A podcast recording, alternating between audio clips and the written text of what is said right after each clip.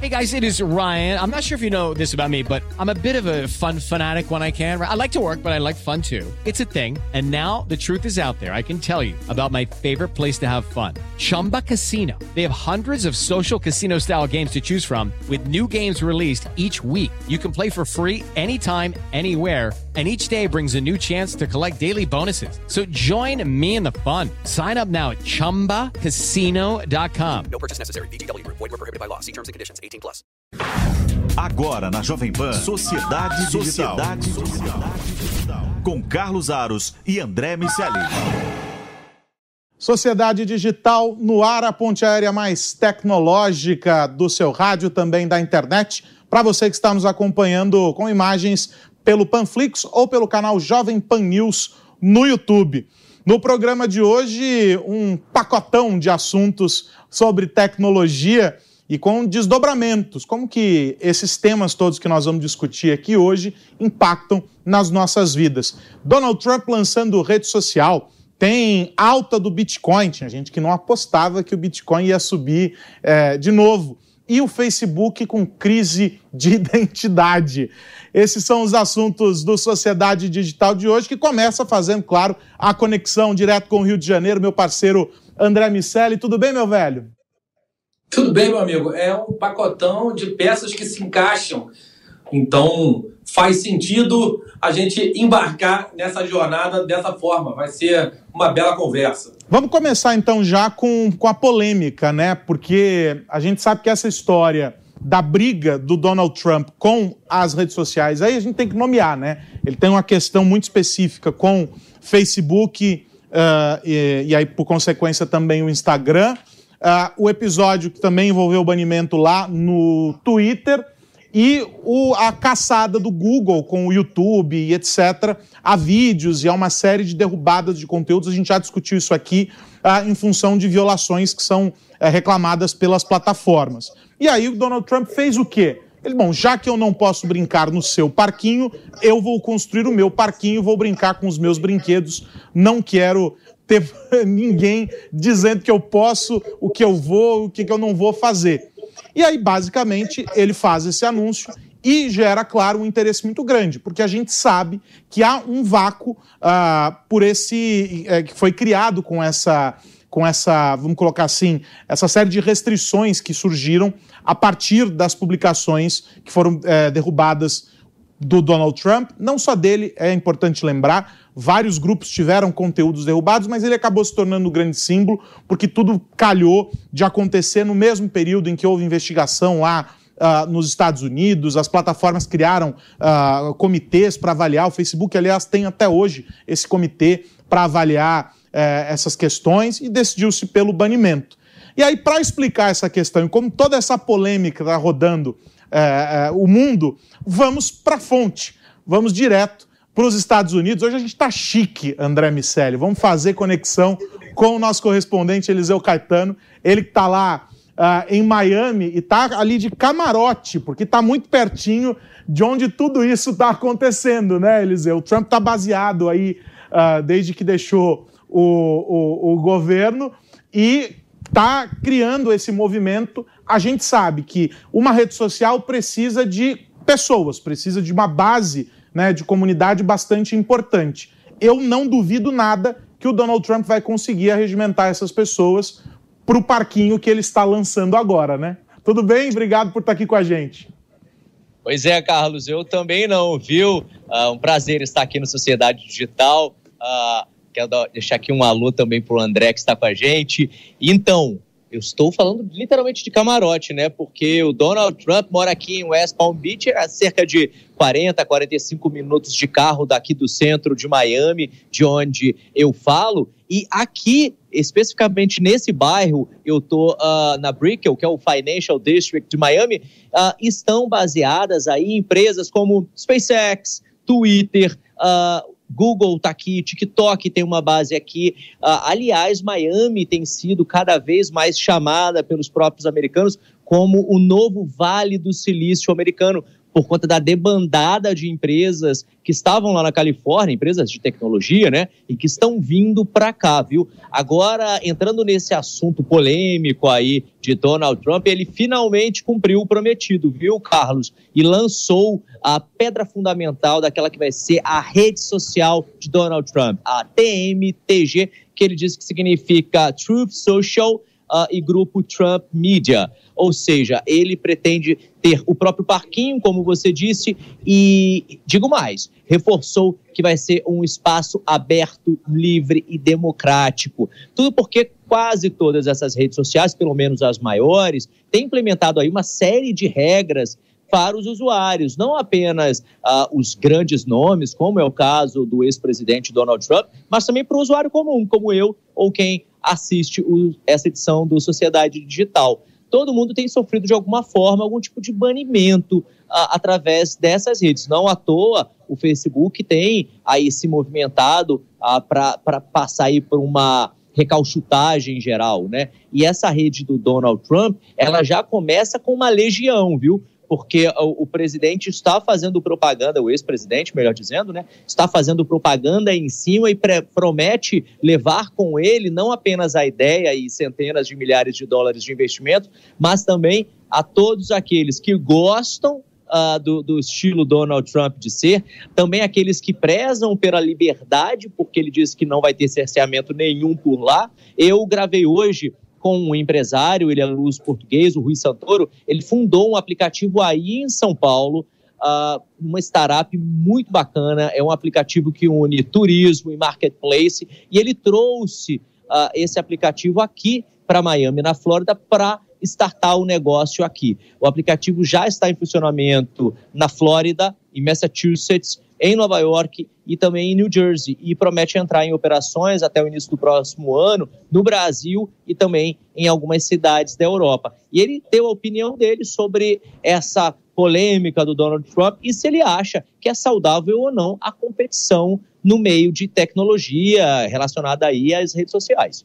Eu fico muito feliz com a diversificação das redes sociais, com as opções que vêm cada vez mais para cima da mesa. É um tema que eu tenho defendido há muito tempo, tanto a minha rede social, a local, como agora a de Donald Trump e muitas outras que todos os dias estão a nascer, trazem eh, valor agregado para cima da mesa. Não deve, não pode, não podemos ficar reféns de só do monopólio de Mark Zuckerberg. Há redes sociais a nascer todos os dias, seja para dog sitters, seja para babysitters, seja para tantas áreas tão diferentes do mundo. Eu acredito que o caminho é cada vez mais os usuários encontrarem a rede social que mais lhes convém, que mais se adequa ao que procuram, que mais se identificam. O que o Donald Trump está a fazer também é isso. Vai ter muitos seguidores certamente dele que gostam dele e quem não gosta tem as outras redes sociais, tem, tem, tem, tem outras redes em que pode gostar mais dos democratas. Então é isso que, que, que eu acho que está a ser muito importante acontecer nesta fase do mundo, é realmente a diversificação tem que, e tem que haver oportunidade para todos terem a sua, a sua própria rede social e se exprimirem. Com isto, acredito que é o momento certo também para o Senado norte-americano poder legislar e pela primeira vez ser o primeiro país, os Estados Unidos, onde tem legislação sobre redes sociais e, e, e que elas possam eh, ter algumas regras para cumprir. Tá aí, essa foi a fala do Rui Santoro, né, o Carlos. Uma coisa que me chamou a atenção foi esse trecho que ele fala sobre as oportunidades de trabalho, que é algo que a gente precisa também levar em consideração, não é verdade? Sem dúvida nenhuma. Tem dois pontos nessa fala dele, e aí eu quero também é, ouvir o André a esse respeito, que chamam muita atenção. Primeiro, esse, sobre a diversificação. A gente já tinha visto um movimento parecido, uh, em que se desenvolveram redes sociais de nicho. A gente está falando de uns 4, 5 anos, uh, em que a gente começou a ter essa segmentação uh, principalmente, de maneira mais evidente, uh, as redes sociais com o objetivo uh, do relacionamento, as redes, os sites de encontro, vamos colocar assim. Então, a gente tinha uma segmentação por grupos que dividem interesses comuns. E aí isso foi ganhando corpo, até que a gente hoje tem uma rede social específica para médico, a rede social específica uh, do engenheiro, e sei lá, e tudo que você quiser de segmentação, você vai encontrar. Por que não aquela que também segmenta por um viés político, por um interesse uh, político. É absolutamente uh, legítimo. E é isso o que está sendo colocado aqui, a possibilidade dessa coexistência. Evidentemente que quanto mais nichado você for, o número menor de pessoas, supostamente, você vai reunir. Porque você está segmentando, eu estou filtrando, estou colocando ali somente quem, quem gosta de bolo de chocolate. Talvez seja uma comunidade muito grande, maior do que dos que gostam do bolo de abacaxi. Mas certamente é muito menor do que aquelas que gostam de bolo, indistintamente, sem dizer o sabor. Ou seja, quanto mais é, é, segmentado, quanto mais nichado, a gente vai restringindo o tamanho desses grupos. Então, esse é um primeiro ponto. E o segundo ponto, que a gente pode discutir daqui a pouco, tem a ver com essa questão do papel do, uh, dos legisladores e o quanto eles precisam assumir como postura para determinar os limites. Porque é mais ou menos como se uh, as redes sociais elas tivessem de estabelecer, uh, o, de oferecer o espaço, de legislar sobre o que pode e o que não pode, é poder demais concentrado na mão de um único indivíduo. No fundo, lá você tem uh, o acionista majoritário, você tem o executivo principal, e esse cara é quem está determinando e dizendo quais são as regras do jogo uh, por ali. Independentemente de ser o Facebook, ou de ser o Twitter, ou de ser qualquer coisa, eles são grandes demais. E por isso, decisões que são tomadas por eles têm um reflexo muito grande. E eu não estou entrando no mérito de dizer se, do ponto de vista da, da, da, da justiça, né, olhando aquilo que é legal versus aquilo que é ilegal, as decisões deles foram acertadas ou não. Aí a gente tem que entrar num mérito muito detalhado em cada postagem, em cada episódio, em cada contexto para discutir. Estão falando das decisões macro. E às vezes me parece que falta um pouco de uh, jogo de cintura também. A gente corre atrás de uma resposta depois que o problema se apresenta e não se antever uh, uma situação que poderia ser uh, mais firmemente definida. Queria te ouvir também sobre isso, André. Se você quiser fazer perguntas para o Eliseu, ele está está aqui com a gente. O risco dessa história toda, como toda toda história, toda moeda, ela tem dois lados, é, é a gente ter um fortalecimento das bolhas e das relações que se constroem a partir da troca de informação desses grupos. Uh, um problema sério que as redes sociais acabaram trazendo para a sociedade é essa visão que a, a rede, o algoritmo tem de entregar mais daquilo que a gente concorda e mais daquilo que a gente quer ver. A gente usa as redes sociais é, para obter informações muito mais no sentido de um viés de confirmação, ou seja, de validar as nossas opiniões através de conteúdos que já são conteúdos que a gente vai aceitar, do que para criar contrapontos às nossas próprias opiniões. E isso foi gerando é, uma, um afastamento de opiniões e de interseções entre as pessoas. Ah, tem alguns documentários que mostram o quanto republicanos e democratas tinham em comum 20, 30 anos atrás e o quanto eles têm agora. E é cada vez menos e essa, é, essa, esse distanciamento coincide com a ascensão das redes sociais. Evidentemente, não dá para ficar na mão de redes sociais que aos poucos vão se mostrando sim redes sociais com interpretações e vieses políticos. É, não me parece justo que, que as coisas aconteçam dessa maneira. O que aconteceu com o Donald Trump, por exemplo, é algo que me soa absurdo. E acho legítimo que ele crie a sua própria rede com as suas próprias visões dentro do seu próprio ambiente. Mas me parece um pouco daquele jogo a verdade é minha e eu faço com ela o que eu quiser. Fico me perguntando em que momento a gente vai encontrar é, o, a dose ideal de construção de contrapontos nessas redes. E eu quero perguntar para o Eliseu o que ele tem visto nesse sentido. É, já dá para perceber, as pessoas estão falando vai haver uma migração, vão sair de uma rede dita é, de esquerda ou com valores mais democratas e vão passar para uma rede republicana? É disso que a gente está falando? Ou a gente está falando de uma coexistência de construção de redes, relacionamentos e diálogos? André, pelo menos a princípio, o que eu consegui perceber por aqui uh, foi um frenesi com relação ao lançamento dessa rede social proposta aí pelo ex-presidente Donald Trump, viu? Não apenas correligionários e simpatizantes dele enquanto político devem migrar para essa rede não, viu? A minha opinião é de que cada vez mais pessoas possam entrar nesse circuito buscando aí a liberdade de expressão. Aliás, a sociedade civil aqui dos Estados Unidos tem de alguma maneira pressionado a, a, o Congresso e também os senadores a legislar sobre essas empresas, como o Facebook, como o Instagram, como o YouTube, porque, como o Carlos disse há pouco, essas empresas se tornam muito grandes, cria-se ali um monopólio, não é verdade? E daí essas pessoas são tolhidas dentro dessas redes e elas não podem reclamar com ninguém. Porque digamos que você seja banido lá do Instagram, com quem que você reclama?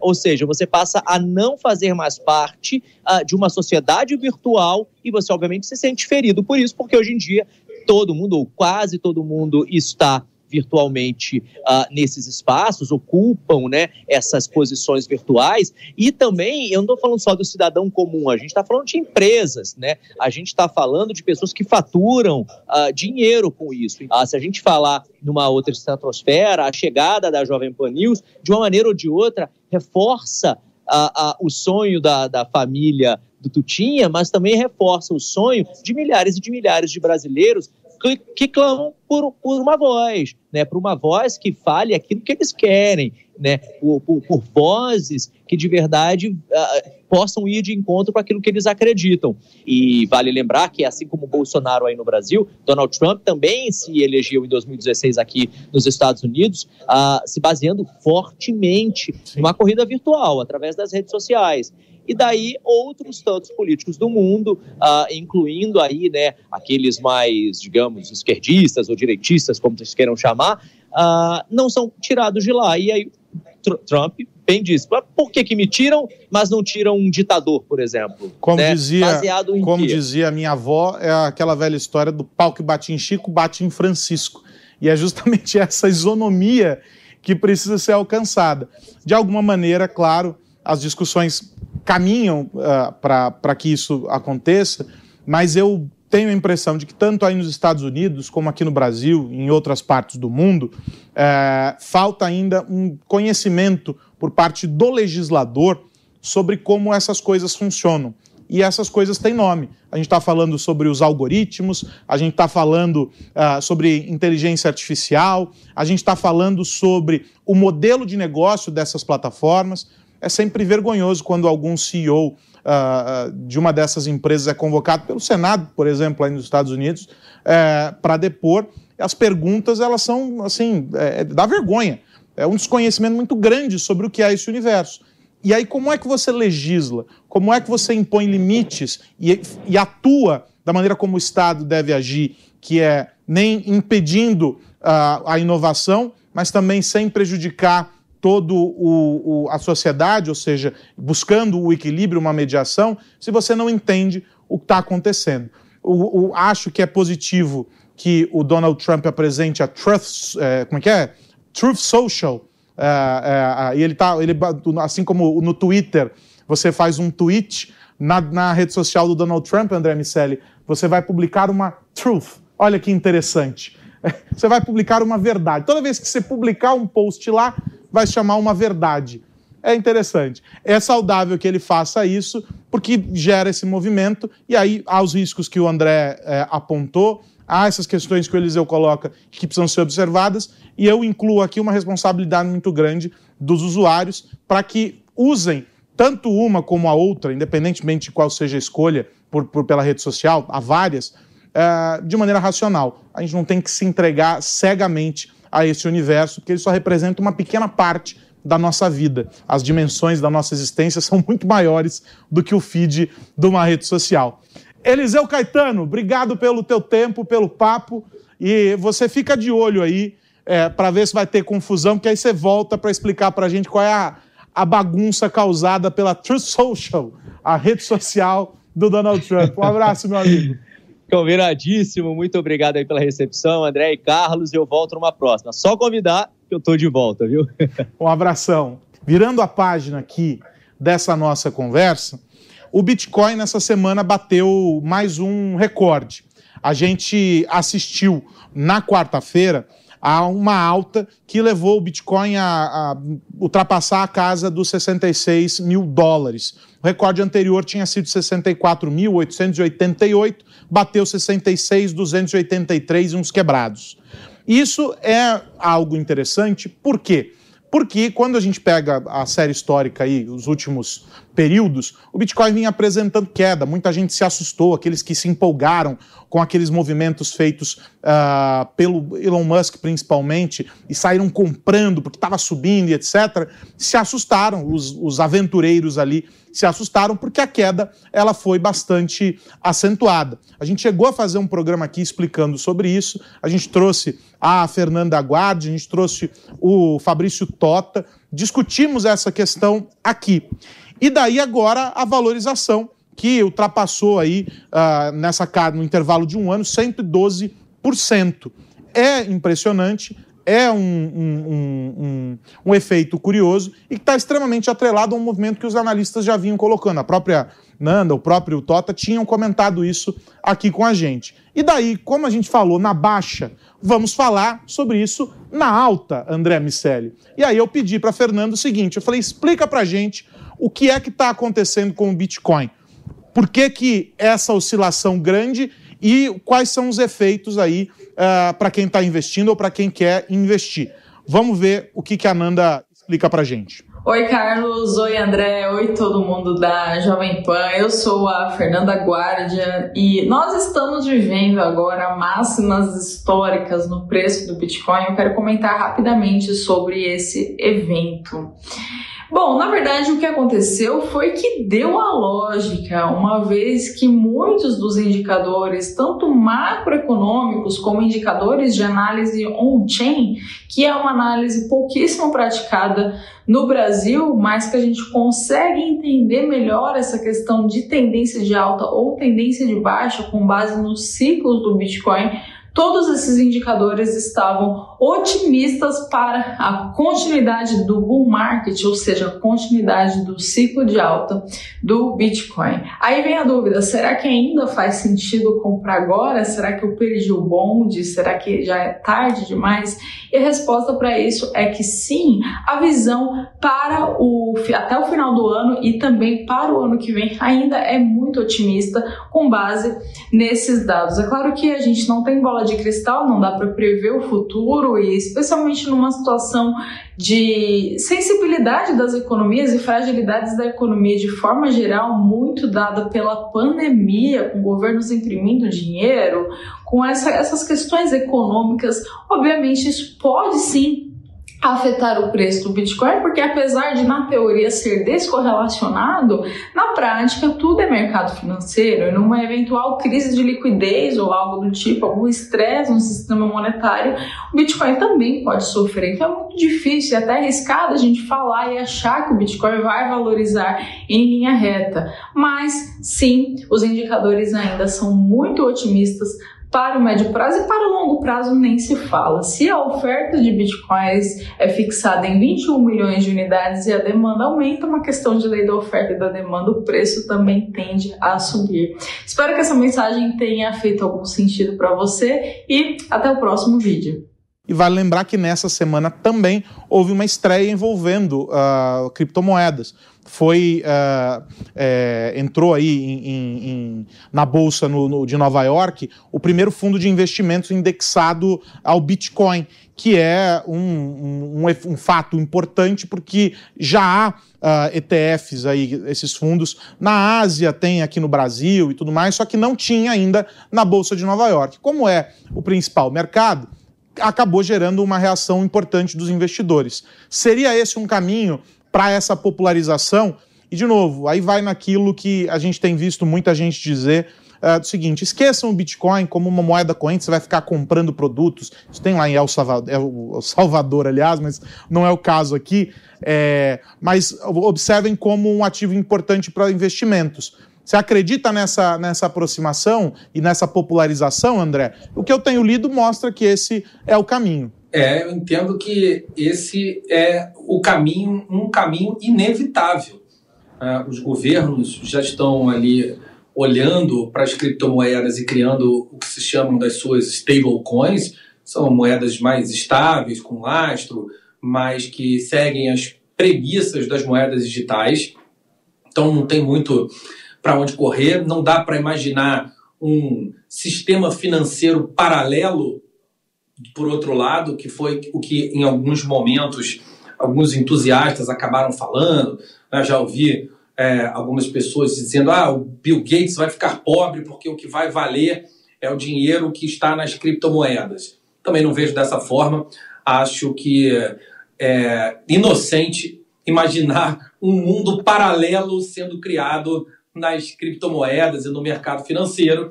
É inevitável que haja ali uma fusão dessas visões e concordo plenamente com a Fernanda quando ela fala que com 21 milhões de unidades e uma demanda crescente, é impossível que o ativo permaneça do mesmo preço. É impossível também que essa seja uma jornada em linha reta. A gente já falou em alguns momentos sobre queda, a gente fala recorrentemente sobre a atual instabilidade, o que torna esses investimentos ou essas decisões de aporte financeiro uma atividade para quem tem estômago, Carlos Alves. Quem não gosta de montanha russa não pode botar dinheiro em Bitcoin e nem em alguma outra criptomoeda. Mas que elas vão crescer, não tem a menor dúvida. André, para fechar, a gente tem que tratar desse assunto. O último tema aqui do nosso do nosso Sociedade Digital dessa semana. O Facebook, eu brinquei no começo, o Facebook está com crise de identidade e tal, e há alguns dias eu comentei no Morning Show uh, sobre os planos do Facebook envolvendo o metaverso. E daí uh, o, o portal americano The Verge traz a informação, ouvindo fontes, citando fontes uh, ligadas aí à, à, diretoria do Facebook, dizendo que, olha, no próximo, na próxima conferência deles, agora no final de outubro, eles vão fazer o um anúncio, uma nova marca vai ser apresentada, uh, já mirando essa repaginação, essa, enfim, uma nova versão da rede social de olho no metaverso. Esse, de fato, é o grande projeto do Facebook. A gente já discutiu isso uh, também aqui, uh, e, e, não há como negar. O Mark, Zuckerberg, o Mark Zuckerberg já se posicionou, inclusive, uh, em eventos com, com acionistas, para colaboradores do próprio Facebook, em eventos externos, dizendo que os planos para o metaverso são muito claros e eles têm uma ambição muito grande. É, a gente já explicou o que é o metaverso é, aqui no, no, no, no Sociedade Digital, mas basta a gente dizer que é o seguinte: é a próxima fronteira para onde o mundo da tecnologia quer ir, que é, que é conectar digitalmente as experiências que a gente tem no mundo físico, levando para essa nova realidade virtual chamada uh, metaverso, é, uma referência clara para aqueles que, que têm a memória é aquele jogo Second Life e agora Fortnite, esses jogos que estão uh, em alta. Rapidamente, como é que você vê essa história do, do Facebook? Cumpre dois papéis, na minha visão. O que, que você acha? Um, é, tira um pouco do foco os problemas que têm sido é, vivenciados com a rede social em si e cria uma proposta alternativa de crescimento de longo prazo para uma empresa que fez transformações profundas na nossa vida conectada, né? É isso, Arnold. O, o, o, Google fez um movimento parecido, a empresa ficou muito associada ao seu mecanismo de busca.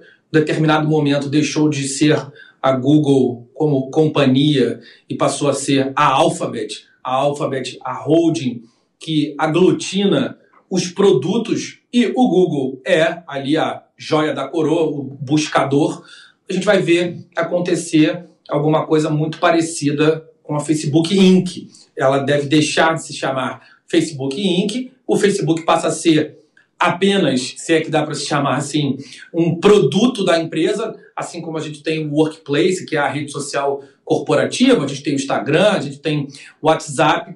Vamos começar a ver os produtos associados ao metaverso. É, se a gente olhar a definição a, da palavra, a etimologia, a construção, a gente vai ali de meta, de além de, algo que extrapola o universo, o nosso universo que vai passar a ser digital. Resta saber, Carlos Aros, qual vai ser o nome. É, vamos viver agora no Zuckerverso, né, o universo do Zuckerberg, ele é bom, costuma dar bons tiros.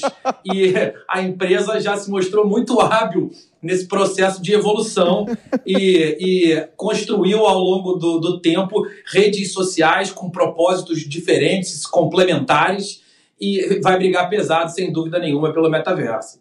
E agora a gente fica na expectativa de entender se tudo aquilo que eles já entregaram pode ser ainda melhorado com essa nova experiência. O metaverso é um mundo a ser descoberto. E eu acho que essa descoberta vai trazer, como em tudo na nossa vida, benefícios e prejuízos. O discernimento tem que ser nosso, dos usuários, somos eternos usuários de tudo isso, e de encontrar o melhor caminho para viver dentro desse jogo. Eu acho que essa é a regra geral. Não dá para demonizar, não dá para criar um, uma situação complicada para algo que sequer ainda foi apresentado. Mas eu gostei do nome Zuckerverso, acho que nós vamos ter que mandar um e-mail para ele fazendo essa sugestão. André Vicelli, semana que vem tem mais. Semana que vem tem mais, meu amigo. É, como eu falei no início da nossa conversa, essas peças definitivamente se encaixam, assim como as próprias criptomoedas. Zuckerberg também tem ali uma proposta para a criação de uma moeda digital, um conglomerado, um consórcio, e, e é inevitável que, à medida que as soluções da empresa Facebook, futura Zuckerverso, forem, forem crescendo e tomando conta da nossa vida, que sim, é, a gente também pense em moedas digitais para serem utilizadas nesse ambiente. Na semana que vem tem mais Sociedade Digital. Um grande abraço. Tchau, tchau. Você ouviu Sociedade Digital com Carlos Aros e André Miceli.